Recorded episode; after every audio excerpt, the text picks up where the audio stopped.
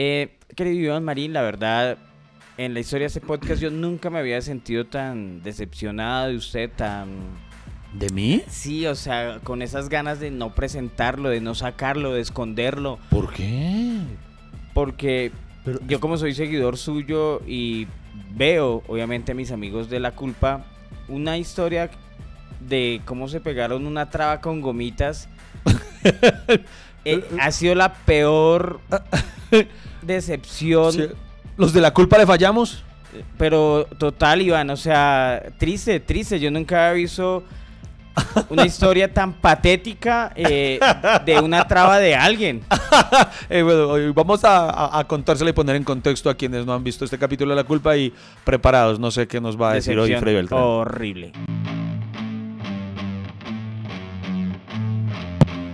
Bienvenidos al podcast que ha sobrevivido a pesar de sus realizadores. Iván Marín y Freddy Beltrán hablan de todo sin tener idea de nada y lo hacen hasta que se acabe el café.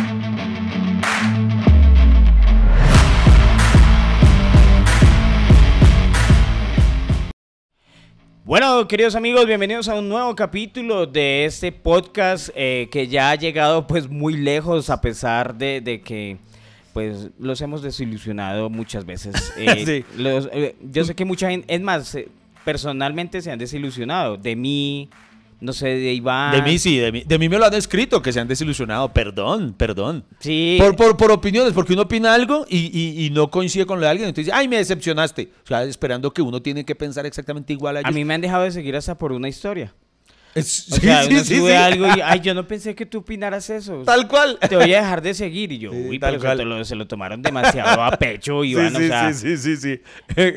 Entonces, eh, entre tantas decepciones que les hemos creado, asimismo, lo bonito de eso, Freddy, es que uno descubre quiénes son los leales, porque hay quienes dicen, estos manes son un par de guas, pero sigo queriéndolos, siguen estando ahí. No, pero, pero porque hemos sido auténticos y originales, este podcast no ha cambiado, bueno, se ha cambiado, ha mejorado, ha Mejorado, hemos, cogido, hemos evolucionado, tenemos ya como una forma de presentarnos ante el mundo.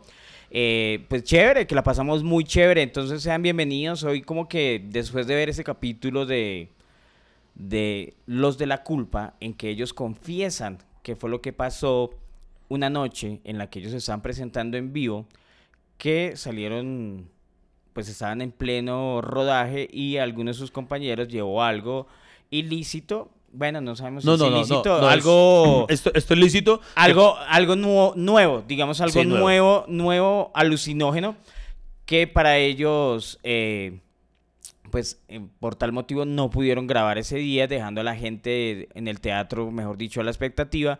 Esa misma gente volvió al teatro y ellos en, en sus disculpas le pidieron, pues empezaron a contar la historia. Yo tuve la oportunidad por primera vez de ser público de mis... Oye, Iván, usted nunca me había invitado de público a, a los de la culpa. Muchas Pero para, gracias a usted. No, mentira, pero para, qué, lo- ¿para qué lo invitaba si usted mismo una vez confesó que cuando, nos, cuando me dejó colgado con la llamada era porque se había aburrido de vernos actuar entonces? No, me aburrí de esperar. No de verlos, marica. O sea, llevaba tres horas conectado y, eh, de esperar, pero no. o sea, sí, así No, que- no, pero venga, no, no, ya, sí, sí es cierto, es la primera vez que Freddy Beltrán nos acompaña en vivo, además nos hizo el favor, muchísimas gracias eh, Freddy Beltrán. Ese día el público se llevó una sorpresa adicional porque no se lo esperaban y salió Freddy Beltrán a, a hacer un, un show de intermedio mientras como ese día se grabó el especial de Halloween, entonces era dispendioso mientras nos caracterizábamos a quienes vieron a la bichota marín. Eh, entonces Freddy Beltrán hizo las delicias del público durante ese tiempo en el intermedio. Venga, algo que usted no contó ahí fue ¿por qué escogió ese disfraz, Iván? Eh, la historia original, a ver, aquí tienen entre telones cosas que no saben de los de la culpa. Resulta que el año pasado hicimos el especial de la culpa y listo, salió normalito. Entonces, en esta oportunidad, eh, fue, honestamente, fue propuesta de Ricardo Quevedo, el que dijo, hagamos algo distinto en esta oportunidad y es que todos nos disfracemos de una mujer. Entonces esa fue la propuesta. Ah, que, ok. que para que todos saliéramos disfrazados de mujeres. Y ya, entonces ya allí cada quien optó por, por ver de quién se disfrazaba. Y yo, yo no sé, yo quise hacerle mi homenaje a la bichota. y no, no sé si entra en la categoría de homenaje, que me perdone. que me perdone Carol G. Y- pero sí se sintió bichota. yo, uy, re bichota. Y... Le, le- le voy a decir algo, Iván. Ese día creo que el que se robó el show fue Tato. No, sí. Pe- pero, pero ¿sabe por qué? Porque él sí se sintió la tigresa del oriente. Sí, en cambio sí. ustedes, por un momento, ay, sí, soy, o sea, nunca se apropiaron del personaje. Es más, cuando yo le dije a Iván, oye, ¿y por qué no, por qué no cantó una canción de, de La Bichota, versión eso, si este marica se supone que escribe humor, ¿por qué no hizo una canción de La Bichota? Y me dice, ay, no, pero yo lo hice. Pero no, Hice- no- no se entendió. Sí, pues, hice, ¡no! una par- hice una parodia de. Se suponía la parodia de, de Tusa.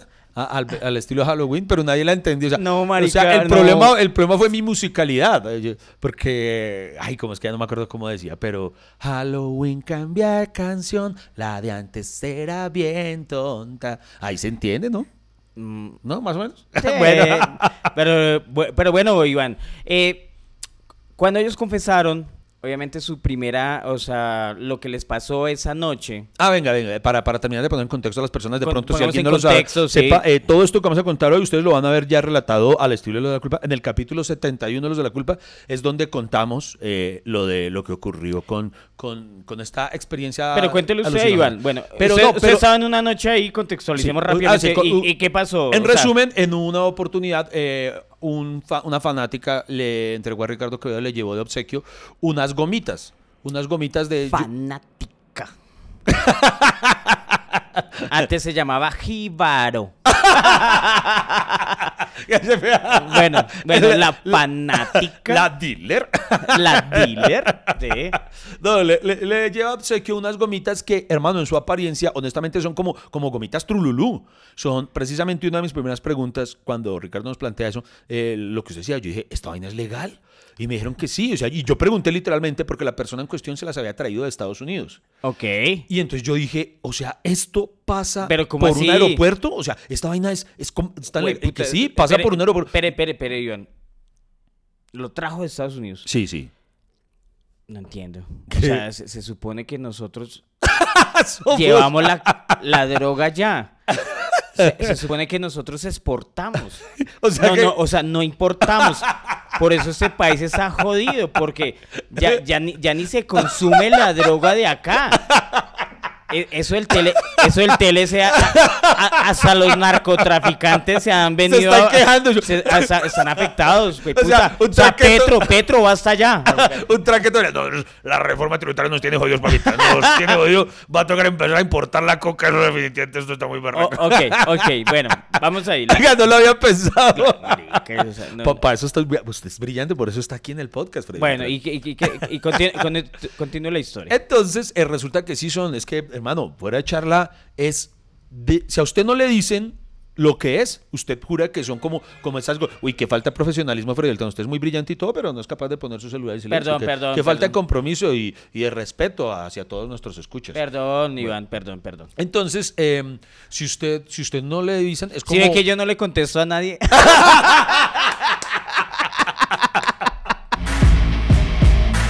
¿Cierto que Freddy ha mejorado el audio? Ah, por eso vale la pena seguir aquí conectados con Hasta que se acabe el café. Entonces, el- el- el- el- la escena va que la, la dealer, Sí. la, Que no, la fan, la hombre. fan. No, no, quiso- Hola, eh, hola, ¿qué veo? Mira, lo que pasa es que vengo de Estados Unidos y, y les traje un regalo. Ah, ¿cuál es el regalo? Mira, son estas gomitas. Sí. Bueno, ahí Y- vamos. Y como usted dice, eh, la primera muestra es gratis. ya cuando le enganche eso le cuesta. Entonces, em, son gomitas, hermano, como nada distinto a las que yo le he comprado a mi hija a la salida del cine, toda la cosa. Entonces, dice Ricardo, vea, que eso es, es que es, un- es la sigla, yo no sé, yo, yo la cago. La, C- ¿Cómo- CBD. cómo- ¿CBD? Sí. Ah, ok, CBD. Entonces, ¿qué tiene CBD? Que en sí no sé. ¿CBD es principio de, de marihuana o algo Sí, así? No sé. sí, sí, sí, sí. Entonces yo le preguntaba, yo soy muy, muy cobarde, o sea, toda mi vida eh, en este capítulo me la montarán los marihuaneros, pero yo siempre he sido excesivamente sano. Entonces yo alejado de todas esas vainas, a mí, yo le tengo además miedo, hasta incluso hasta medio miedo y todas esas vainas. Entonces yo les Pero, digo, pero usted nunca a su mamá le dijo, no le reciba dulces a desconocidos. pero fue Quevedo, no es un desconocido, y Quevedo fue el que las introdujo al camerino. Entonces, Una- unas gomitas. Sí, sí. Y, eh, y no, y es que como le digo, ve- venía eso en, un, eso en un empaque, o sea, yo no sé en qué tipo de tiendas como tal lo vendan en Estados Unidos, pero, pero que se vende normal, weón, o sea, no- normal me lo aclaran. Que- Bue- que- que- bueno, bueno, quienes vienen Para, a para los que no saben, eh, son unas gomitas CBD En el mundo de las gomitas de marihuana comestibles ex- existe una amplia gama de opciones. Ah. Pasteles, muffins, tés, infusiones, jugos, pastas, panes, pero en particular existe una presentación que supera todas, las gomitas. Ah, y no solo las gomitas tradicionales de cualquier forma o tamaño, sino las gomitas de ositos tipo panda. Lo- lo- los gominolas, pero... Sí, Los son las más fabricadas y las más vendidas dentro de la industria. Existe una respuesta muy corta y correcta para que sea así. Son fáciles de hacer y fáciles de comer. No, Pe- miente. No, pura mierda, no son fáciles de comer. No, porque... O bueno, de comer son fáciles, de digerir. Pero si son así, ¿porque Sí. eran duras o qué? No, no, no, no, no, pero sí, bueno, tal vez de comer sí son fáciles, eh, porque es que incluso no saben a nada distinto. Es que yo, yo le voy a decir algo, mire, son, son unas gomitas que como las que venden ahí, que usted le daría a un niño, eh, las compraría en cualquier tienda. Entonces, ¿por qué dice acá que son fáciles de consumir? Porque usted, ve, por ejemplo, ve un muffy y ya, ya dice, yo, bueno, eso tiene harina, no sé, el que sea fit dice, yo no me voy a comer eso. El que lo vea en té, pues dice, vas a verle más bien a, a- a la hierba, ¿cierto? Eh, ¿Qué más eh, nombré? Bueno, pasta, no sé qué, eso, y además... Normalmente las presentaciones verdes en la comida no son tan chéveres, son más bien feitas y la cagada es horrible. Entonces, obviamente, el mejor, por eso el- los mejores productos para la cannabis eh, son las gomitas. Son, Yo, yo no lo son sé. fáciles. Y además, el consumo en su ingesta, Sí. eh, el sabor es completamente normal. O sea, si a usted no le dicen lo que se está comiendo, usted jura que se comió una gomita completamente normal. Sí. Tan así que yo cuando la probé, yo la probé con un susto. Yo primero así como que la puse al paladar y, yo- y, y sabe dulce, sabe. Cuando la mordí, yo, pues marica, esto es una gomita normal. eh, de Por verdad, eso. Entonces, tal vez, no, tal vez por ese lado sí es verdad. El consumo es fácil, eh, pero, pero sí ya su Hay un problema, digestión no. pi- pienso yo que hay un problema que sea esa presentación de la marihuana y es que, o sea, es difícil de dosificar. O sea, ¿qué, qué quiere decir? Que usted se come una y, pues, o sea, estuvo rico, pues venga la otra. Sí, Y exacto. normalmente pasa con los dulces. Miren los 31 de octubre. A los chinos no se les puede dejar la bolsa de dulces al lado de la cama porque al otro día Sí, ya no sí, amanece nada. Entonces, eh, usted, no, pero eso está rico. Sí. Y venga, Y oiga. empieza a darle que eso Y fue lo que... a- a- ocurrió. además porque supongo que ustedes esperaban efecto inmediato. O sea, sí, sí, que- sí, exacto. Yo me imaginaba casi como en las la, películas la, que uy, la, ya la, empiezan a ver. La, la, la, la, no, o sea, Que así como en el capítulo de Los Simpsons que sale el señor Burns por allá. uh, y, y- y nada de eso pasó. Entonces, ah, bueno, y además el olor, por ejemplo, yo con todo respeto, no, no los voy a, no comparto, ahora no se emputen pues porque no estoy de acuerdo con ustedes, pero a mí la marihuana es que a mí hasta el olor, para mí, para mí eso huele inmundo. Cuando uno va por un parque que hay alguien echando marihuana o, o tengo conocidos que toman marihuana, a mí el olor, pues, o sea, para mí el olor es muy feo. Yo no sé por qué les gusta, pero para mí eso huele muy feo. En cambio, estas gomitas no huelen a nada, Marica, absolutamente y- y- nada, y- y nada, me- nada. Me parece que sería bonita idea para los marihuaneros. O sea, sería más bonito eh, verlos en un parque compartiendo gomitas. Sí, es más estético, Es más de- estético que verlos allá armando el moño Armando allá, no sé qué, y chupando eso. Sí, sí, sí, sí, Además, como que esa- a los marihuaneros se les nota que es marihuanero porque ah, anda así, entonces que... pues, Chupa que feo, ca- chupa feo, Camina así, entonces... Hacen jeta de pato cuando. Uy, pero qué rico ese. ya, ya chupando así. En cambio, oye, ¿quieres una gomita? Y uno, oiga, qué, qué buenos marihuaneros, tan educados, tan eso. Y tiene vitaminas. Uno pregunta, ¿no? Sí. Claro que sí. Si tiene te falta hierro en el No, es organismo. que normalmente las gomitas yo las compraba a Matías para la vitamina C, Iván. Sí, no, sí. no sé si usted las compró no, no las de marihuana, no, aclare. No, no, no, la, la- el chino por allá volando. No, Sí, no, no, la, la, la CBD. Sí, sí. E- Y, y resulta que eh, cuando las, las tenemos en el camerino, yo solamente había tenido una experiencia con marihuana. Eh, y la había tenido ya adulto. Y esto es un mensaje que de verdad quiero ser enfático a pelados que ceden ante la presión social de que, de que ay, ay, la niñita no, no es capaz de meter. Marica, no le importe eso. Yo, honestamente, y si algo sí me puedo jactar, es que nunca en mi puta vida he cedido a esas presiones sociales de, de ay, ay, tiene que hacer algo por ser macho. Nah, no sean huevones. O sea, yo, yo cuando he hecho algo es porque ya he querido. Por ejemplo, y ahorita más adelante en el podcast eh, les contaré de cuál había sido mi única experiencia precisamente con marihuana y que fue ya adulto y no fue para nada chévere. Por eso yo le tenía muchísimo más miedo a esto. Bueno, En- y- entonces yo, eh, yo no quería. Entonces los demás estaban en un ánimo de, bueno, hagámosle. Y Tato Devia es mucho más cobarde que yo para eso. ¿Sí? Ahí donde lo ven, Tato todavía no le gusta eso. Entonces yo por dentro yo dije, yo sé que Tato no lo va a hacer. Entonces a mí se me ocurrió decir como que, como que vean, si le hace uno, o sea, le hace uno, Le hacen todos. le hacemos todos. O sea, o, o- o si falta uno, no le hacemos. Así empiezan los viciosos y las pandillas Sí. eh, normalmente. Y terminan juramentos de sangre. Sí, por juramento. ejemplo. Sí, bueno, entonces aquí Sí. pactemos acá la sangre y acá Simba. sí. No, eh, eh, Cre- cre- creo que el primer error eh, fue la las gomitas. O Sí. sea, es que esas o sea, uno ve las gomitas y, La y presentación. le, la- la- los colores tan, tan vivos. Tienta, A-. Además, porque lo llevan a uno a la infancia cuando le compraban dulce, la presentación horrible. Uno dice, sí, lo voy a hacer. Porque si a mí me dicen, arme un moño, a mí me da pereza armar esa mierda. Le digo ¿Un la moño verdad. es el mismo porro? Sí, el porro. O sea, armar el porro. O sea, usted para armarse un porro de marihuana, usted tiene que. eh, le, le venden el. ¿Cómo decirlo? Lo- lo- los 500 de, de perejil. Y, y, y usted pues empieza a quitar la semilla y a dejar solamente lo, lo fumable.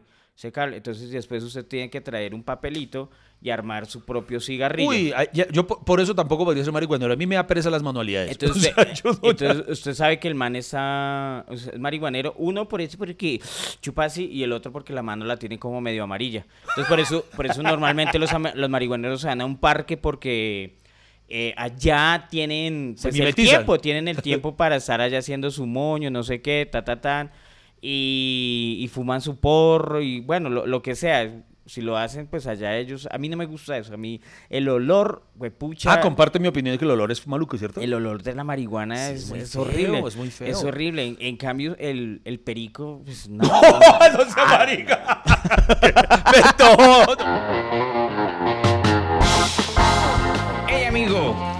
café no se ha acabado. ¿Para dónde va? ¿Esto continúa o qué? ¿Baja la conversación a medias? Ya regresamos con Hasta que se acabe el café.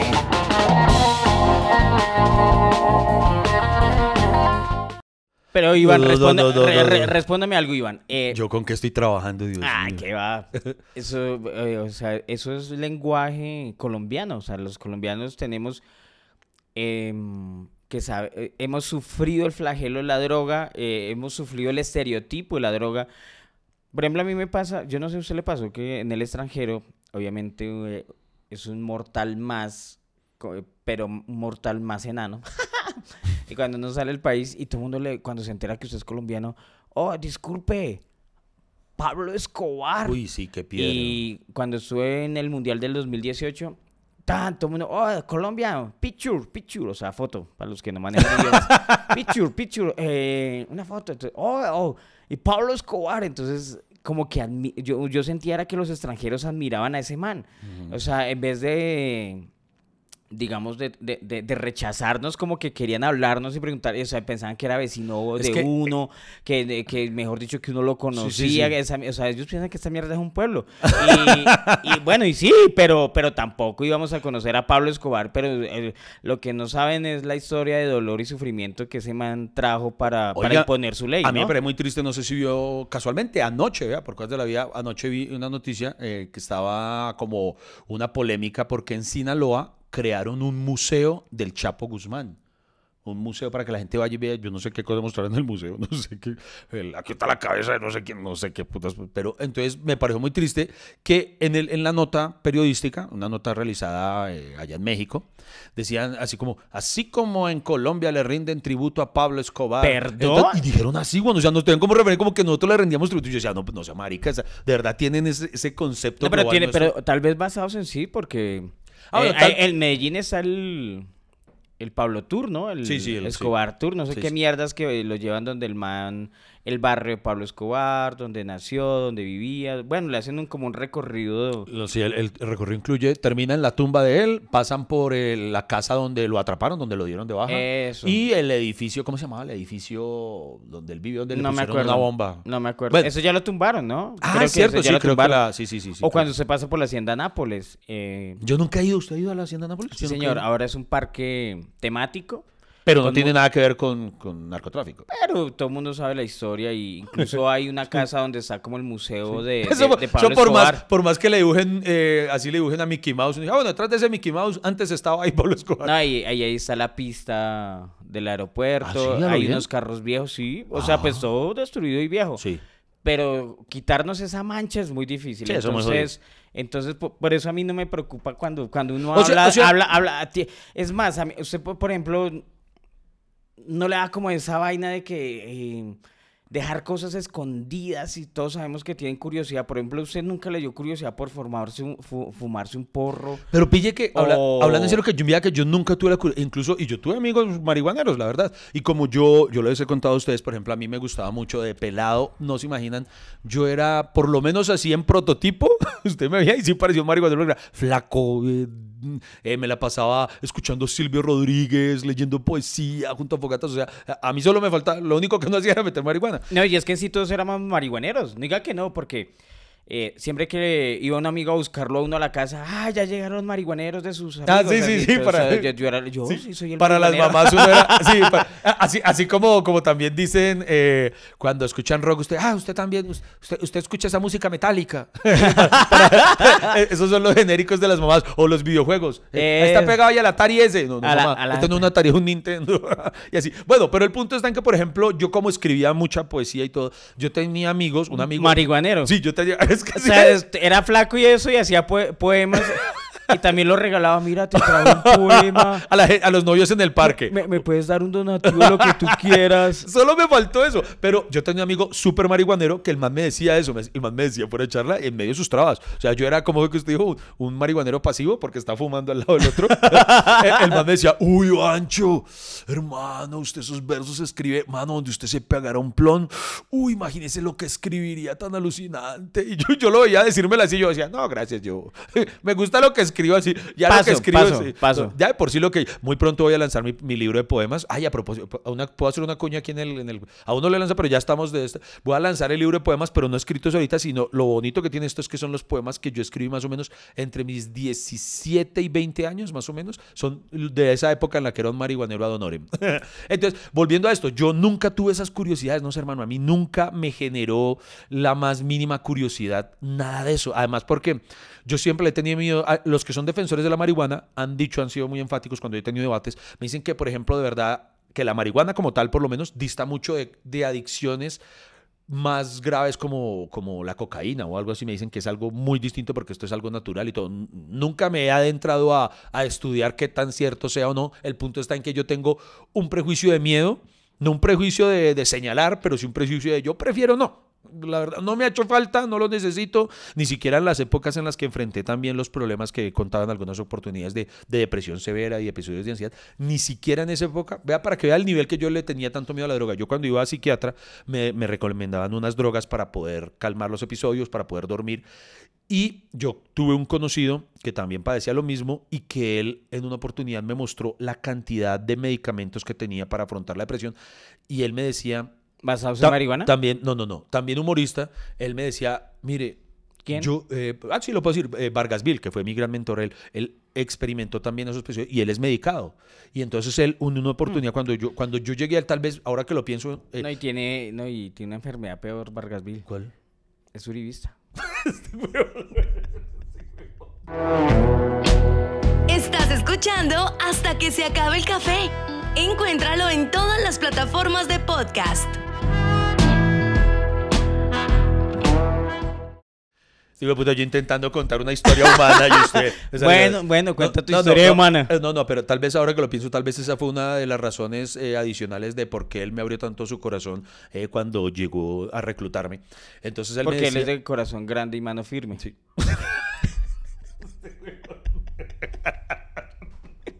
Sí, me gusta. ¿Podré seguir con la historia, hombre? Continúa. y entonces eh, él, él me decía cómo cuando empezó a tener que eh, emplear medicamentos para controlar esto, eh, sí, le ayudaban para eso, pero que eso le había reducido porcentualmente eh, la creatividad. Y que desde Ah, entonces ok. él necesitaba mucho guionista. Entonces él me decía, me dijo alguna vez, y eso nunca lo olvidaré, me dijo, si tú logras, no te voy a decir que no, que no, que no tomes el medicamento, pero si tú logras encontrar una fortaleza interna que te permita no requerir llegar a ellos, hazlo, porque indudablemente la creatividad se te va a ver afectada. Y yo sí algo siempre tal vez preciado de mí, tal vez es mi, mi creatividad, como mi, mi capacidad de escribir. Entonces yo le tenía demasiado miedo. Entonces a ese punto, imagínense yo con todo y cuando experimentaba los episodios de ansiedad muy bravos, yo sabía que tal vez una, una salida fácil era pues la medicación, pero era tal mi grado de miedo a la adicción, a, a- a cualquier tipo de sustancia entrando en mi organismo que yo, yo, yo, yo, yo siempre le tuve demasiado, demasiado miedo a eso. Y normalmente uno le tenía miedo a lo que dice Iván, porque en toda familia siempre hay alguien que es el marihuanero. Y lo ponían como ejemplo, o el primo marihuanero, o el tío marihuanero, o el ese marihuanero. O la prima vagabunda. o la prima vagabunda, entonces siempre, mire cómo es su tío allá, no sé qué, su primo, el marihuanero, mire, que no sé qué, que, que vaya, eh, quiere terminar como él, todo flaco así, no sé qué, ta, ta, ta.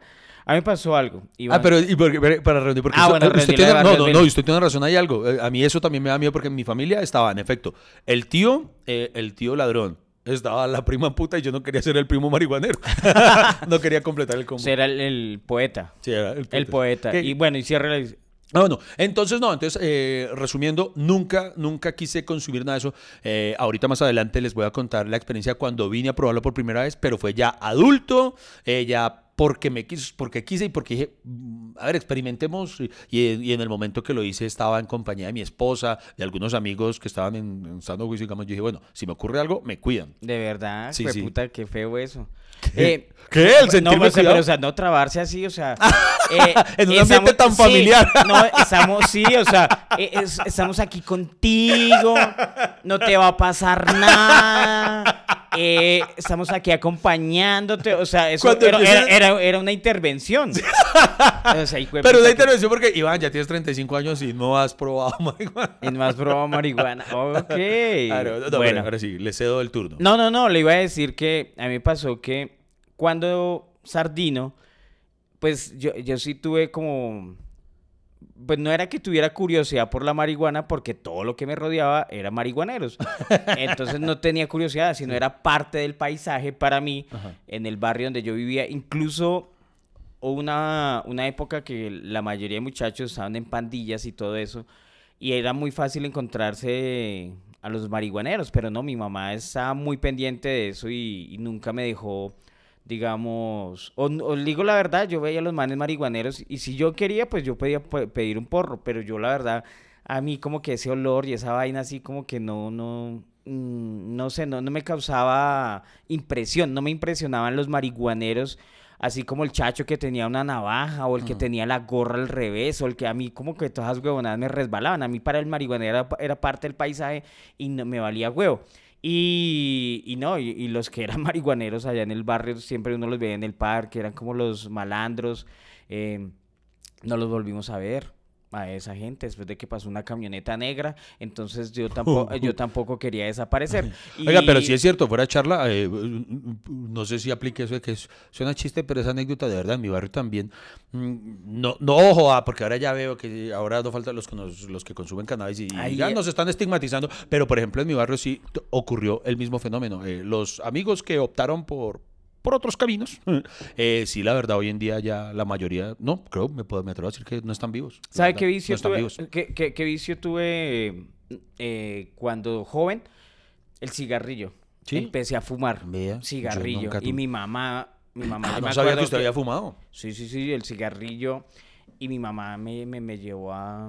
Y el billar. Me encantaba el billar y el cigarrillo. A mí el billar me, sí- me gustaba mucho, pero soy muy malo. O sea, me- soy re malo, pero me encanta. Y en cambio yo sí era un gamín para, para jugar billar. Es que usted sabe, se ve el barrio loñero. Y, y entonces yo sí, pues mi mamá una vez tan en la intervención, no, mire, la, la ropa suya huele a, la ropa suya huele a cigarrillo, no sé qué, mi hijo, ¿usted qué está haciendo? No sé qué. Y, y me mandó a vivir con un tío como dos meses a ver si aplicaba pues eh, la corrección pre- previa, ¿no? Y, y lo hice así, lo hice así, entonces pues pues de- dejé de fumar y entonces de- después de eso no me ha interesado ningún ¿Pero qué, qué le hizo el tío? ¿Lo, lo quemaba con cigarrillos para que... No, pues tal Decía, vez ¿Te gusta? ¿Te gusta? No, no, no, tal vez estar alejado de mi mamá me Ah, hizo reconsiderar. La, la, la... A, a mí, a mí, vea que, repite, nunca me llamó la atención, eh, vuelve y juega. El, el olor del cigarrillo también me, me paré muy harto. Y adicional a ello, cuando en mis épocas ya universitarias hubo un profesor de literatura con el que yo compartía mucho, con, le mostraba mis, mis primeros eh, cuentos y todo. Él en una oportunidad me dijo, eh, me, me compartió, fue un tabaco existe como diferencia entre el cigarrillo estándar y el tabaco, ¿no? Entonces, y entonces él una vez me dijo, eh, de manera coloquial o no sé, me dijo, yo no puedo creer, me dijo, tú tienes que fumar tabaco, o sea, no vas a poder ser un escritor de verdad si, si no has fumado un tabaco en tu vida. Eso es como muy cliché, Sí, sí, ¿no? O cliché, sea, exacto. La, la, la barba larga y la, y la mochila y Tal las cual. gafas y... Sí, y- sí y- yo no sé por qué. Y usted se, clichés. ima- usted imagina esa vida yendo, caminando de la Nacional hasta el Chorro de Quevedo y, Sí. y en tertulias así, en, los, en los cafés, bueno, les traigo la poesía, hoy vamos con la poesía nadaísta. sí, sí. Y tal, y no sé No, qué. y de esa época, por ejemplo, hay una palabra que hoy en día me genera escosor, güey, y yo creo, y de adulto jamás he aceptado una invitación a una ¿Cuál? lunada. Ay, La palabra lunada yo la le desarrollé una fobia porque eh, en su- todos eran así, todo era tan cliché, güey. Y el punto está en que yo hice el intento en una oportunidad tomando café con él, él- él me compartió un tabaco, un habano, de los que él tenía uno como fino. Y, y eso que entonces me lo dio, que era como, se supone, no sé, no soy conocedor del tema, que era medio fino. Entonces lo, lo encendió, me, me lo dio y entonces le di como dos fumadas. Y mano, no, no sé, la sensación no me produjo nada. O sea, ni siquiera voy a decir que, porque tosí nada, sino que no experimenté nada. Yo dije, y harta esta mierda les gusta. Yo no, no, no, no, no entiendo. Entonces, Bueno, eso sí me alegra que no se Sí, no, mete- fue la única que- No se deje meter cualquier cosa a la boca. yo- Bueno, Iván, cerremos Ah, paréntesis sí, volvamos, y, siga- y volvamos, volvamos a, la, la culpa, historia inicial. a la culpa. Entonces- entonces cada uno, Cada Ta- uno tenía. Tato, yo juraba, a Tato. exacto, yo juraba que Tato se iba a negar rotundamente. Entonces, mi, mi, mi comodín era, como Tato no va a aceptar, entonces yo no voy a tener que hacerlo, porque dijimos, o todos o ninguno. Cuando fue puta, van y convencen a Tato, yo, ay, Dios mío. Entonces nos tocó a todos y todos le hicimos, entonces todos ingerimos. Oye, pero ¿será, será que es diferente un- las gomas por los colores o será la misma mierda? O sea, ¿será más fuerte la roja? Ay, buena pregunta. más fu- menos la amarilla, Buena pregunta. la negra, no sé qué, tan, tan, tan. Bueno, no, no Ve. sé, tal vez sea, eh, porque normalmente esas gomitas yo las he comprado es con vitamina C y pues, pues, o sea, llama la atención para los niños. No sabía que eso iba a coger huevones para fumar, bueno, para, para consumir drogas. Y bueno, entonces, Entonces, todos se pusieron de todos acuerdo. y las comimos. Entonces yo comí y como les digo, no, no sentí nada. Marica, así normal. empiezan los drogaditos en los barrios, weón. Venga, pruébela que nosotros ya la probamos. Sí. Sí. de verdad, sí, hágale que eso lo Y en hacemos este caso, todos. la culpa es de Quevedo, fue puta Quevedo, porque Quevedo era el que. Yo, yo era muy gordo, entonces Quevedo me decía, hágale que eso lo relaja, eso lo hace olvidar los problemas, no hay un poco de cosas, vamos a salir más chéveres al Y show". usted la mordió con desconfianza. Sí, Tin, con- sí, una no. la probó así, Tin. Sí, sí, con, con- con la puntica, tan, y, y no sentí nada. Eso que me quedé quieto un momento así como para ver si, lo que decía usted ahorita, esperando a ver si empezaba a experimentar algo. Y no, nada, yo dije, no, está como nada. No obstante, yo ahí lo dejé y vi que varios de ellos sí se cogieron confianza y siguieron comiendo. Tal vez eso me, me salvó de que me totearan las pepas con ellos. El punto, Freddy, es que nosotros nos subimos y grabamos un show así. Ya Ah, había- eso fue previo, no Sí. fue entre los shows. no, o sea, fue. eh, nosotros por cada función grabamos dos programas. Entonces, eso lo las consumimos antes de. en el intermedio de un programa y del otro, ¿sí? De- del primer show.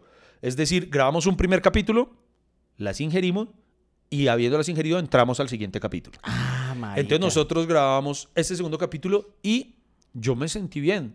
Después, ya en edición y nuestro maravilloso equipo de postproducción, integrado por el director Nicolás, digo, por el editor Daniel y nuestro ed- editor Nicolás, sí se vio que hubo momentos de ese capítulo en el que estábamos como un poquito oídos. Como que hay, un, hay una escena en la, que, en la que Santiago le pregunta algo a Tao, marica, y hay como un silencio así como... como que todos como que y, y- y nuestro equipo de postproducción muy sabiamente supo blindarnos y, y editaron ese capítulo de manera en la que más o menos no, no- no se notó al aire. Hay personas que luego de haber visto el capítulo en el que confesamos lo que pasó, que se ha remitido a volver a ver el anterior y entonces ahí sí empiezan a notar. Claro, vean, este punto este Juan tiene los ojos brotados, o en este tal cosa. El punto está en que el programa mal que bien terminó bien. O sea, lo logramos, pero hermano, yo no sé qué pasó. Apenas acabó el programa, mano, Santiago se vino abajo de una. O sea, como que el profesional de Santiago hizo que se mantuviera arriba y apenas ap- acabó, pum, marica, pero se desplomó, huevón, y empezó a tiritar, se puso amarillo, empezó a... Yo nunca había visto a alguien... teniendo- Pero, pero lo- el, el comió más de lo debido? ¿O Él- ¿Cuántas comió? Él, no sé cuántas, pero él y Ricardo sí consumieron más que los demás. ¿Por qué les pasó lo que usted Marica, decía? Se no- cogieron confianza de, hágale, hágale, esto no, sabe nada, no, pasa y- nada. Y, y Santiago sí tiene pinta de marihuanero, güey. O sea, Eh, uno, dice- uno po- ve, ve a alguien flaco con 40 años y uno dice, sí, hijo de puta, debe meter podemos- mucha droga. Podemos contar un secreto acá. Yo sé que la familia cafetera nos guarda el secreto. Santiago sí es marihuanero. Ah. Yo, yo por eso no entendía. Yo decía, ¿por qué el que sí es eh, declarado eh, es el que está peor? Yo no lo entiendo. Y ya los otros, cada quien expresa. Ellos me miraban y se cagaban de la risa. Me decían, Iván está volando. Y yo no, y yo me sentía bien. Yo decía, Marica, estoy bien. Pero eso es como los borrachos, ¿no? Así O que uno no acepta. No, weón, yo soy bien.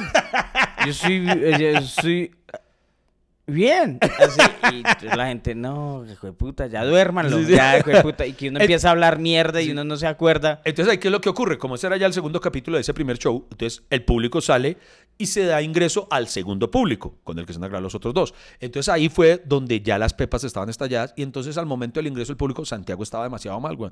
Y todos, y empieza un debate interno de qué hacíamos, de eh, hacemos el programa sin Santiago y decíamos, no, marica, pero no es justo, nosotros siempre hemos sido los seis, eh, pero también decíamos, marica, está lleno. O sea, había mil personas que han pagado una boleta. Nosotros, ¿qué hacemos? No, no podemos salirles con eso. Entonces dijimos, pues salgamos y hagamos un show sin grabarlo. Por lo menos cumplirles, que asistan a algo, pero que no se grabe. Y nosotros dijimos, pero al mismo tiempo muy barro. Y Santiago es un... Pero esa conversación fue real o fue fantástica. No, no, no. Yo lo hablé con un elefante rosado. No, Cito Bimbo.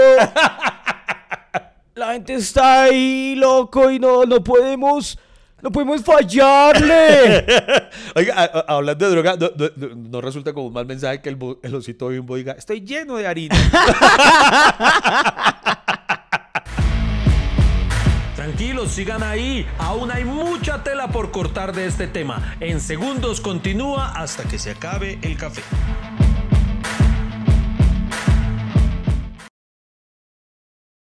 Ay, no, Iván. Entonces, como Santiago es tan buen, tan buen conductor, nos agarra además la paranoia de marica. ¿Quién conduce sino él? Porque Claro. aunque no lo crean, conducir bien un programa hay más de, de las características de, de la culpa que tiene tantos panelistas, o no sé cómo llamarlo. Sí, sí, Eh, panelistas. eh, es complejo. Entonces, eh, ninguno quería asumir esa responsabilidad. Eh, la mayoría de ellos me la querían indilgar a mí. Yo dije, no, ni por el putas, no, mano, no, yo no. Y no, entonces, hermano, con ese miedo. Ah, entonces ahí estaba nuestro telonero regular, es eh, Cristian del Pantera Rojas. Entonces mandamos pero, a no le, Cristian. pero no le diga así, o sea, el man es bueno, se está esforzando. Porque dice que es regular, que no es sé, el o sea, que no sé- suele estar de planta. Ah, no entonces, puta, bueno. entonces eh, dijimos, lo que tenemos que hacer es decirle a él que se extienda mientras Santiago se recupera, porque aún albergábamos la esperanza de que se recuperara. No, mano, y definitivamente dijimos, no, esto no va a pasar. Yo supe qué grave era cuando Santiago así tiritando y todo, nos empieza a mirar a todos y dice, ¿ustedes por qué me están mirando así? ¿Yo dónde estoy? ¿Qué hacemos acá? Yo dije, uy, por Dios santo, esto O es... sea, el man empezó a... Sí. Se puso mal. Sí, y Y ento- eso, eso sí me duele, Iván, porque normalmente... La gente, o sea, eso es hacer quedar mal al país, Iván. Porque normalmente los artistas vienen acá a trabarse, a comprar su coquita y, y porque saben que acá hay muy buena calidad. Pero la, la idea es que los extranjeros vengan acá y- y se peguen sus plones. Pero si un artista local se enferma o se muere, eh, eso dejaría muy mal la imagen. No, marica, la gente se está muriendo allá en Colombia de esas trabas, mejor Uy, no, no, volvamos a ir allá. No sea extremos, esté diciendo que Santiago iba a ser el Taylor Hawkins de, de- de la culpa, no. Mari- pero no, marica, pero sí pero fue... le, le digo la verdad, o sea, hay que ser sinceros, marica, acá la mayoría de artistas les gusta venir acá es por... Sí, es cierto. Sí, o sea... por- Menos por- los Backstreet Boys que son suficientemente sanos y ellos solo consumieron quipitos. Y entonces, no, pero venga, pero entonces, entonces, hermano, imagínese usted el miedo de tener que salir ante mil personas que ya están sentadas, weón, ya están ubicadas y todo, y salir a decirles, eh, qué pena, es que no va a haber show. Es- eso que cuando salimos toda la gente aplaudió, ¡ey! Y nosotros, no se alegren tanto, no se alegren tanto. Hermano, y ese día, pero eso sí debo decirlo, ese día nos dimos cuenta del público, eh, a los seguidores de la culpa les llamamos el ejército culpable, muy bonitos porque cuando les expresamos que Santiago se encontraba mal, en ese momento no les dijimos el por qué. Ay, ¿sabe qué, qué hubo chistoso? ¿Qué? Que, weón, ese día contamos con el patrocinio, fue unas hamburguesas eh, a, a brindarnos eh, la cena, ¿sí? Unas hamburguesas muy conocidas de, de Bucaramanga. Y entonces ellos no las... Y nosotros, pues durante la, la, la ingesta de las hamburguesas, que fue después de las gomitas, subimos historias comiendo las hamburguesas y todo. Y entonces cuando se canceló todo y pues ocurrió, mucha gente me escribía por la internet y decía, uy, las, las hamburguesas les cayeron mal, ¿cierto? Entonces, Ay. Ay, esas hamburguesas. Y entonces al contrario, yo por dentro, no, las hamburguesas no tienen la culpa. ¿Qué pasa? Yo dije, puta, le estamos haciendo es mala publicidad, la pone las hamburguesas. Ay, la gente, no, las hamburguesas, no sí, sé no, y qué. entonces la gente estaba no, y lo voy a enviar acá un saludo a las hamburguesas de El Garaje, es que se llaman las hamburguesas El Garaje, de- claro que de, sí. de, de Bucaramanga, que ahora también tienen presencia, por, por lo menos en domicilios acá. Entonces, no, entonces a mí me daba angustia porque la gente pensaba que, muchos que pensaban que las hamburguesas, las hamburguesas no tenían la culpa, pero nosotros hicimos el pacto desde ese día de no contarlo públicamente hasta que estuviéramos de acuerdo eh, en, en que lo íbamos a poder contar, ¿sí? Además, porque también queríamos que el momento, el público que estaba ahí se lo merecía, pero dijimos, ya que este cagadón ocurrió, por lo menos volvámoslo a algo positivo y contémoslo en un programa con todas las de la ley. Entonces, hasta ese momento nosotros nunca hicimos público qué fue lo que sucedió, sino hasta el día. Ah, bueno, entonces ocurre eso. Le tenemos que decir al público, lamentablemente Santiago se encuentra mal, nos va a tocar refechar. Yo tenía un miedo el hijo de puta de que la, que gente, gente, ¡bu! claro, de que fueran a arrancar las sillas y nos las botaran en la jeta. Ay, lo peor es que cuando salimos, dijimos los cinco vamos a salir a la cara. Y cuando salimos, Quevedo no salió. Y yo lo primero que pensé, yo dije, yo me emputé, yo este mal pario y Quevedo nos dejó aquí plantados. O sea, a que nos dieran la, claro que si nos van a bolear silla. él- y entonces, bueno, eh, inte- de todas maneras hicimos reír a la gente ahí y, para que por lo menos no, no, no sintieran que valía la pena, eh, que valió la pena por lo menos. Y cuando entramos, eh, ah, bueno, quiero aclarar, y digo, aclarar no, eh, darle una mención especial a ese público tan bonito, que era lo que yo decía ahí, que ahí fue donde nos dimos cuenta del público tan especial que teníamos, porque hermano, lejos de molestarse, expresaron una solidaridad y una preocupación tan grande hacia la persona de Santiago de no saber qué le estaba pasando. Sí. Eh, todos intuyeron que era algo grave porque pues para llegar a ese punto de no salir. Y vea algo muy bonito, Freddy. ¿Qué? Obviamente le pudimos decir al público, vamos a refechar. Las personas que quieran pedir la devolución de su dinero lo entendemos. Vea, hubo de mil personas, tan solo 87 pidieron la devolución, fueron 87 creo, y en su gran mayoría esos 87 fue porque no podían la nueva fecha, porque muchos de ellos, y les ofrezco eh, excusas y mi gratitud eterna, hay personas que vinieron de otras ciudades para ver el show y ya, y ya no y lo chistoso Y o lo todo por la culpa de las gomitas. y todo por las gomitas. Lo bonito es que ellos ni siquiera se molestaron, sino que decían, ah, como que embarrado. Igual, obviamente, se les devolvió su dinero y toda la cosa. Y hubo otras personas que, que no podían ya por permisos laborales o lo que sea. Pero vea, el 90% del público repitió en la siguiente fecha. Por eso fue que esa fecha nos esmeramos tanto en darles el especial de Halloween. Por eso invitamos a Freddy Beltrán para que tuvieran además un plus adicional de llévense, puta, se merecen que tener de todo. De Cuando todo. me vieron, ahí dicen, uy, hubiéramos pedido la devolución de la boleta más bien. Qué, qué pereza estar ahí. Ah, bueno, pero redondeando. Entonces volvemos a entrar. Ya Quevedo se le habían toteado también las pepas. Sí. Y a Quevedo fue aún peor. Lo de Quevedo fue. mm, O, o no, no sé si peor, sino que de pronto él es más consentido. Entonces, sí, Ustedes cancelaron. sí, sí, decimos cancelar. Pues y, yo- yo- y yo- ahí- yo- y esa es la historia. Yo, mientras escuchaba. Usted en el momento estaba en el público, Yo estaba en el público. yo estaba en el público y yo escuchaba. Y, y como que en vez de conmoverme me daba entre risa y rabia. O sea, la gente era cagada la risa, pero a mí me daba rabia porque si había historias perdedoras de, de- de trabas, eh, era esa, hijo de puta. O sea, a mí me daría pena decir, no, me trabé con una gomita. O sea, o sea, yo, yo prefiero morir. Yo prefiero morir y que digan, no, o sea, como, como han muerto la mayoría de artistas, güey, puta, murió intoxicado en su ley, allá, y güey, puta, o sea, vuelto mierda, se metió Pero con una, una, una, una sobredosis, y güey, puta, pero uno que quede en la biografía, no, murió en una sobredosis por comerse tres gomitas. que- no sé, hijo de puta, o sea. A, a mí me daba rabia, estaba indignado, o sea, ¿Qué no diría sé, Kurt Cobain? ¿Qué diría Amy Winehouse? ¿Qué diría? A- Además, normalmente los artistas cancelan conciertos. No, es que, güey, puta, se pegó una traba el artista y no puede salir. al Uno sabe que muchas veces esos artistas salen borrachos. Pero porque mos- Salen trabados. porque eh, mezcla- No hay problema, eso es la vida de ellos. Desde que haga su trabajo, a mí me importa un culo si salen borrachos, trabados, no sé qué. Pero que salgan, bueno, pedimos excusa. Pero en la historia de la comedia. Mundial. O, o sea, mundial. O sea, que hijo de puta, uno lo perdona a, los Guns N' Roses, a, no sé, a las bandas de rock, pero. pero ya me trabé. Se trabó, se trabó la raya. Ya, ya. Perdónenos, Rey, perdón, perdón, perdón. Hasta que se acabe el café, el podcast menos premiado pero más escuchado. O por lo menos Iván y Freddy lo escuchan una y otra vez.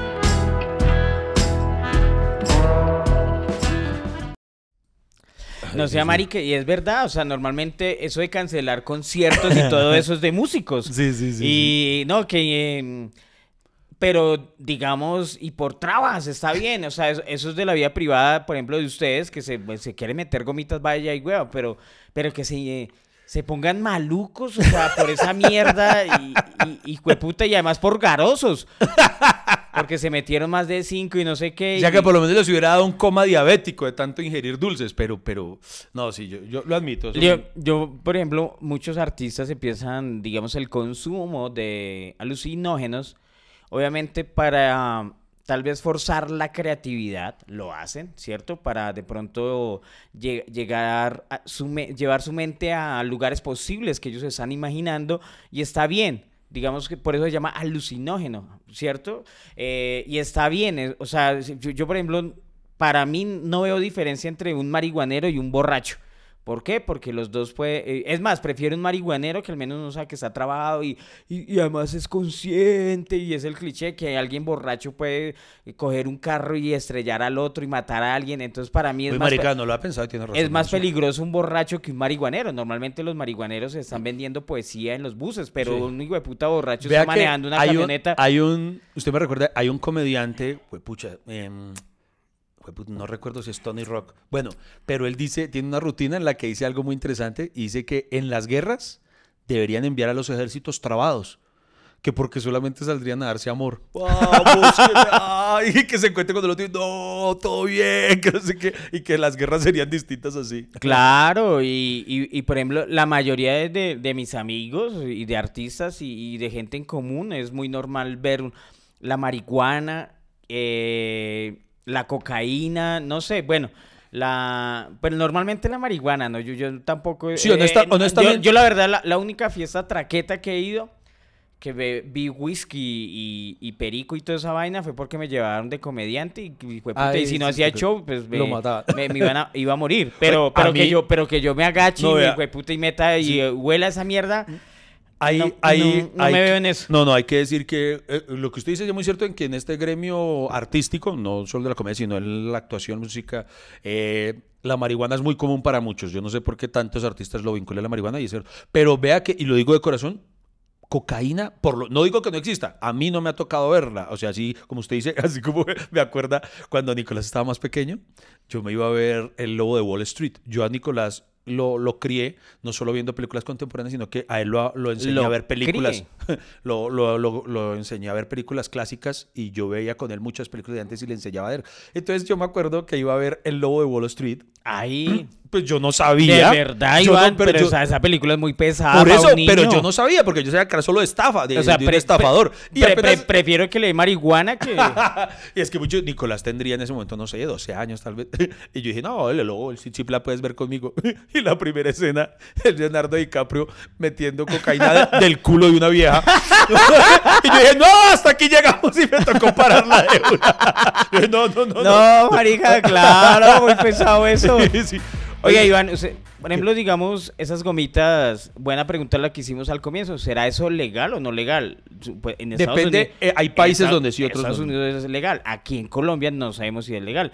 Y yo me busqué, eh, puse en la tarea de mirar cuáles eran los países donde es legal el uso recrea- recreativo del cannabis. Por ejemplo, lo digo acá, todo el mundo sabe que Holanda es un país donde eh, la marihuana es legal, por eso muchos marihuaneros terminan en Holanda y hay tiendas donde usted entra. Yo, yo no me acuerdo dónde, fue que yo entré, eh, creo que fue en New York, una tienda donde era marihuana y había que marihuana y por países, o sea, hagan de cuenta... Cuando eh, uno- cafés, cafés de Sí. todo el mundo, que café, ca- café, Café de tierra fría, café del de Quindío, tierra, no, que- que- café sierra, pero era por pisos térmicos y también hay tiendas de marihuana de, ¿no? Eh, y hay unas bien caras que es una marihuana que yo no sé dónde la traen por allá de bien desconocido y una marihuana re cara y Y, y la gente va y compra y bueno, vendeme una- una- la, la, la droga recreativa. Y allá en Holanda, yo nunca he ido a Holanda, pero sí, sí sé que la mayoría de mis Creo que amigas- es Ámsterdam, ¿no? Donde en- es como la capital en mundial de... Ámsterdam, allá la gente, güey, puta, le- les encanta la marihuana. Hagan de cuenta, esa ciudad huele a marihuana. Hagan de cuenta, eso es como pasar derecho por la Universidad Nacional. Y. ¿Y qué? Y, y- y es así. Entonces hay países donde es legal el uso recreativo. ¿Usted sabe que de acuerdo con que aquí sea el, el- el uso recreativo yo- no? yo respeto que cada quien use, pero yo a título personal, yo sé que va a sonar viejito, yo no, yo no, no, no, no No, estoy no de está de acuerdo. acuerdo que aquí lo... ¿La legalicen? No, no, yo no estoy de acuerdo. Bueno, pues acá le voy a decir, yo sí. Sí, no, bien, no, no, no, por O eso, sea- o sea, no tengo, como no soy de los que dice todo el mundo tiene que pensar como yo, no, no. Ese país tiene que legalizar dos cosas, el uso recreativo de la marihuana y los Uber. Los, la- Sí, sí, las sí, aplicaciones de taxis tienen que legalizar eso rápido porque estamos dejando ir plata. Tanto que están chillando con la reforma tributaria y puta y la plata está ahí. Todo el mundo quiere coger Uber, todo el mundo quiere fumar marihuana, pues fumen, pero bueno, déjanos un impuesto. Pero también. ¿sabe, qué sería? Digamos, si, si, va- si vamos a dar ese proceso, esa transición, que por lo menos lo hagan de una manera, suena chistoso, pero responsable, como lo viví en Toronto, en, en Canadá, que allá es legal. Eh, tuve la oportunidad de ir y, y por curiosidad, presidente, dije, esto tengo que vivirlo. Entonces entré a una tienda de cannabis, allá las tiendas incluso las maneja el gobierno, y eso a mí me da risa porque apenas entré, yo dije, ellos saben cómo soy yo, porque el man que atendía detrás tenía una en la camiseta eh, tenía una leyenda que decía tranquilo aquí es legal era muy chistoso. Y ahí eh, en mi canal de YouTube tengo una rutina donde hablé de esas experiencias porque no recuerdo muchas cosas pero me queda una anécdota muy chistosa y es que como ahí vendían eh, pues obviamente todo eso es como un, una- un shopping pero completo de, de marihuana O sea, pero, pero la gente llegaba normal o llegó como No, usted. no, no, no. Uy, una tienda de No, no, marihuana. ¡Ah! Yo, para los, para los canadienses era normal. Yo era el que estaba que no lo podía creer. Yo era tomarle fotos a todo. Yo era, para mí eso era una experiencia. Pero los canadienses normales, para ellos es como, como entrar al éxito a comprar tres, tres de leche y dos de pan. Es normal. Entonces yo, yo era, no lo puedo creer. man. Y entonces yo- después salimos. eh, no, no quise que mis hijos entraran. Yo, yo, yo entré solamente con los amigos que me acompañaban. Y después enfrente también ya había tiendas como de souvenirs alusivos al cannabis. Entonces yo entro y hay una, ¿cómo se llaman, Freddy? Esas cosas que son como unas pipas grandotas con las que eh, meten como, es que es como un desahumerio, no sé cómo se llama, joda, hombre. Eh, Una- para, para consumo. Esas de- del Medio Oriente, unas gardilas. ardi- No, no, bueno, no, no nardilas, sino que son como una especie de pipas. Gardi- pero, bueno. pucha, es que no me acuerdo. Bueno, el punto está en que entramos ahí y todo es alusivo al cannabis. Y entonces había una de, de Batman. De Batman con eh, eh, Batman el Vaticannabis o no sé qué tal cosa. Y entonces yo leí, yo dije, y era muy grande, era muy bonita y yo la quería llevar, pero era na- de narguile, perdón, Sí, sí, corregimos. sí, es- ok. Narguile. Y entonces yo era, ah, pucha, ¿será que la yo? Y yo dije, no, porque yo, solo porque, por- no porque fuera de marihuana, sino porque era de Batman, un Batman canábico. me parecía muy chistoso para mi colección. Pero entonces em, me preocupaba que se rompiera en el viaje. Y entonces yo, ah, debatiendo si lo hago o no. Ah, Ahí en esa tienda sí estaba Julieta. Entonces Julieta, toda linda, toda- la inocencia infantil, me dice, me dice, papi, llevemos ese florero de Batman. yo, no, mi amor, es un florero. Después te explico. Bueno, varios países de la Unión Europea y del mundo ya han despenalizado el consumo y posesión de marihuana para consumo privado en los últimos 20 años. En las Américas son pocos los países que han legalizado su consumo con fines recreativos. O sea, es chistoso porque donde la siembran es prohibido y los que la fuman es legal. O sea, Ya, pues, sí, curioso. curioso, el país Y en estos le- días vi hasta una nota, no sé si la vio usted, Freddy Beltrán, que hay unas monjitas, en, no me acuerdo en, si es en Texas o en qué estado de Estados Unidos, unas monjas que siembran marihuana. Y, y mantienen el convento de venta de marihuana que allá es legal. Es, eh, monjitas marihuaneras. Malta se convirtió en el primer país de la Unión Europea en legalizar su consumo recreativo. En algunos países, acá dice, el país legalizó este martes el cultivo de cantidades limitadas de cannabis en domicilios particulares y de uso de fines recreativos en el ámbito privado, una primicia en la Unión Europea. La reforma autoriza la posesión de un máximo de 7 gramos de cannabis. O sea, si tiene 8, pues ya es ilegal. Porque bueno, eso- se imagina al policía con una pesa. ¿Usted qué lleva ahí? Solo 7 gramos. Ah, pesemos. ah, no, bueno. a ver, péselo, péselo, a ver. A ver, péselo, bueno. Y el profesor se arriesga a ser multado con 100 euros. Listo. Entonces le voy a decir, por ejemplo, Uruguay. Ah, Uruguay es Uruguay, superlegal, Uruguay ¿no? fue el primer país del mundo en regular el mercado del cannabis. Ah, ¿sí? En el 2013, O sea, con la legalización de su uso recreativo, la población puede llevar y compartir hasta 30 gramos de marihuana legal en público. O sea, incluso antes que Ámsterdam y toda esa vaina. Pero, ¿será que eso sí es bueno? Por ejemplo, que, que la gente le diga solo puede tener 30 gramos. Porque esa es la misma mierda. Usted Eso se fuma sí. un porro acá y después va a la casa y saca otros 30 gramos. Sí, eso es Se va a la bobada. casa y saca tan... Bueno, Se van no a sé. legalizar, No, pero tal vez es para evitar el comercio eso de que tenga su moño ahí y empiece, bueno, cojan el que quieran. México, en el 2021 México aprobó la, la anulación de la prohibición del uso indicado del cannabis. Canadá, el Senado de Canadá aprobó en 2018 la legalización. Estados Unidos, en total son 16 estados de, de Estados Unidos que permiten el uso recreativo del Ah, cannabis. pero mire, 16 de 50, ellos son 50 o 51 estados, no recuerdo, pero 16, o sea, menos de la mitad. eh, ¿Dónde está su hijo? Eh, él está en, en Los Ángeles, eso es, eso es California. California. Sí. Allá es legal. ¿Es legal? Allá Yo, yo, yo, hablando en serio, eh, suena papá, yo luego de lo que pasó con los de la culpa, yo ya me le advertí a Nico, le dije, Nico, allá, nos, allá me imagino que es legal las gomitas, ten mucho cuidado con esa huevonada porque es papá- fuerte, y es fuerte. pero usted le contó toda la historia. Sí, claro, yo le conté todo. ¿Y no, ¿Y no le dio pena a su hijo? O sea, papá. sí, pues bueno. Georgia. Eh, el país legalizó el uso recreativo de la marihuana. Sudáfrica, Holanda, Luxemburgo, Alemania. Y hasta ahí tengo yo el listado. Oiga, O sea, vea, vea, en los que usted mencionó, por ejemplo, me parece que no hay ningún país de Asia, en ningún país asiático es legal. No sé, Iván. Esos son los que están en ese artículo que encontré del diario El Tiempo. Pero Pero no, o sea, por ejemplo, en, en esos países orientales, allá es eh, ya lo que consumen alucinógenos es el opio.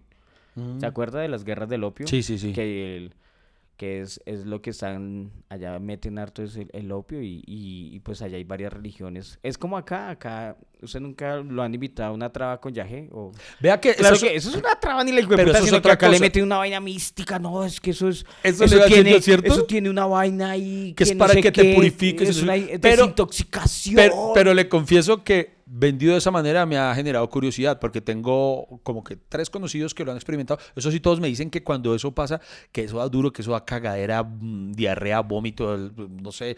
Pero, pero eso sí he llegado a sentir la tentación de quizá algún día experimentar. Me da mucho miedo y sobre todo después de las gomitas, pero, pero he tenido como la curiosidad de algún día quizá ir a experimentarlo, pero, pero bien hecho, o sea, así como con, no sé si eso es un chamán el que lo dirige o no sé quién es. Un chamán, claro. Sí, sí, eso, eso me da, pero, pero sí, yo siempre pensaba eso, ya es una forma bonita de, Pero- pero- de- pero- de publicitar. Pero no lo crean, saca, pues supuestamente saca varias toxinas del cuerpo. Es un proceso de. Es una de purgada brava. Sí, o sea, debería llevar a quien. ¿A quién? A alguien que quiera usted dejar que sea tóxico. De- yo por-. ¿A, a quién? ¿A No. Aquí no molestamos por la preparación de su café, que el cultivo, que la altura, que la técnica, que la recolección, que el tostado, que el recalentado, que la olleta, que nada, no nos importa. Aquí queremos es conversar con ustedes hasta que se acabe el café.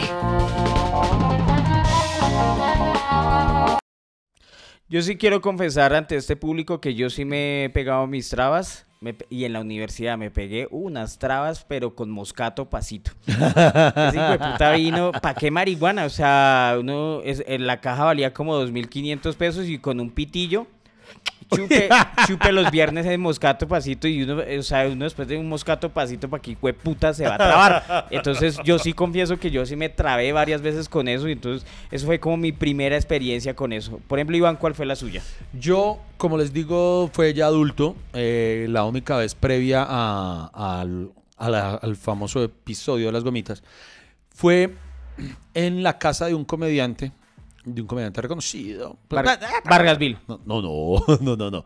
Eh, resulta que él estaba cumpliendo años, entonces... eh, ¿Quién? no, no, no, no, no quiero contar. No quiero decir, no quiero decir. Quevedo. Que- ¿Usted porque siempre hace... Tato. Pero que veo si estaba ahí entre... Tao. Vida berraca. No, ya, ¿qué le importa? Fue- fue- Alejandro Riaño. En la casa de un comediante. Y el punto está en que... mm, Diego Camargo.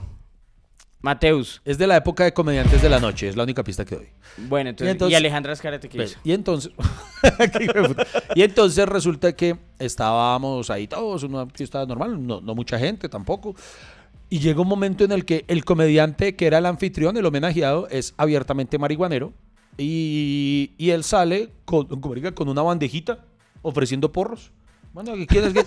Y yo no lo podía creer, yo esta bien es en serio. Tan. Y entonces, ese día fue cuando me surgió la curiosidad. Yo dije, porque ahí todos se enteraron que yo nunca había consumido y no lo podían creer. Usted nunca, usted nunca fumaba marihuana. Y yo, no, nunca en la vida. Y eso, increíble tan. Y yo dije, oiga, sí, yo dije, pues venga. Pues no, lo, increíble, vez". lo increíble es que una persona tan agüeva y, y era normal, no era trabada. Ah, de verdad, bueno, ¿y qué? Entonces dije, bueno, decíamos de experimentar. Entonces yo dije, voy a, voy, a fumármelo. Yo dije, no me voy a fumar un cigarrillo completo, pero dije, eh, intentémoslo. Y dije, ah, pues eh, hoy, entonces estaban mis, mis, mis, varios de mis mejores amigos. ¿Usted no estaba esa noche? No. No. No, creo que no. No, no, no estaba. Y entonces estaba mi esposa. Entonces yo dije, no, pues aquí estoy a salvo. Esto es territorio seguro. Y entonces, hermano, todo lo que hace Iván es con intervención. Estás con nosotros, Sí, sí, somos sí. tus amigos, cuentas con nosotros, sin miedo. Dale, ¿y qué pasó? Entonces yo metido chupos, yo dije, a mí me dijeron, no, pero él es suave. Y yo, yo como no sé, yo dije, y, hermano, y no me acuerdo lo que pasó. Ah, Después, solo me enteré al día siguiente cuando Lady me cuenta, caga la risa. Entre los que estaban ahí, como les conté, fue, era, era un miembro de Comediantes de la ¿De Noche. verdad se le borró el cassette? Sí, se me borró el cassette, weón.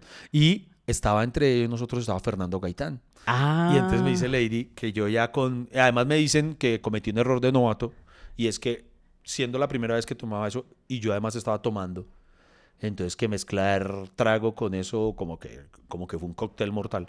Y hermano que a mí se me sale la sincera y es que yo me siento a hablar a Fernando Gaitán y le empiezo a dar disque con una confianza de Fernando, usted la cagó porque tenemos que seguir haciendo comediantes de la noche. Tienen que volver a ser comediantes de la noche. Llame nosotros y nosotros le paramos a mierda canal que va con los balestancos. Vengan. Y que yo así, así, que todos eran pasando, güey, marica, este man. Ay, y yo, hágale, no, no, no más, ya, ya estuvo bueno de repeticiones de Betty la Fea, ya no más de mierda realities, que no, comediantes de la noche es lo que hay ella.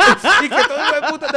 Y entonces Güey, puta, e- eso es de toda despedida de empresa. Sí, sí. Que se emborrachan. Jefe, esta empresa es una mierda. Sí. Eh, Güey, puta, me hubieran contratado a mí, pero usted me desprecia.